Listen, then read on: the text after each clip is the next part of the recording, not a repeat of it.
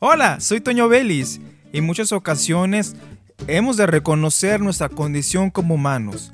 Muchas veces como humanos somos personas que no nos comportamos de una buena manera. Podemos decir que somos personas que le han hecho mal a otros o incluso hemos pecado ante el Señor y nos hemos comportado de una manera terrible.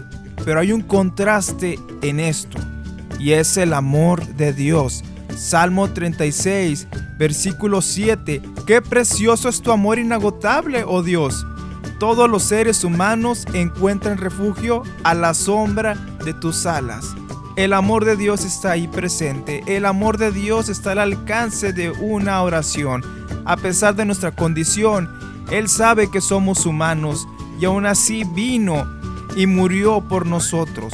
Murió para darnos el perdón, murió para rescatarnos de esa condición de pecado.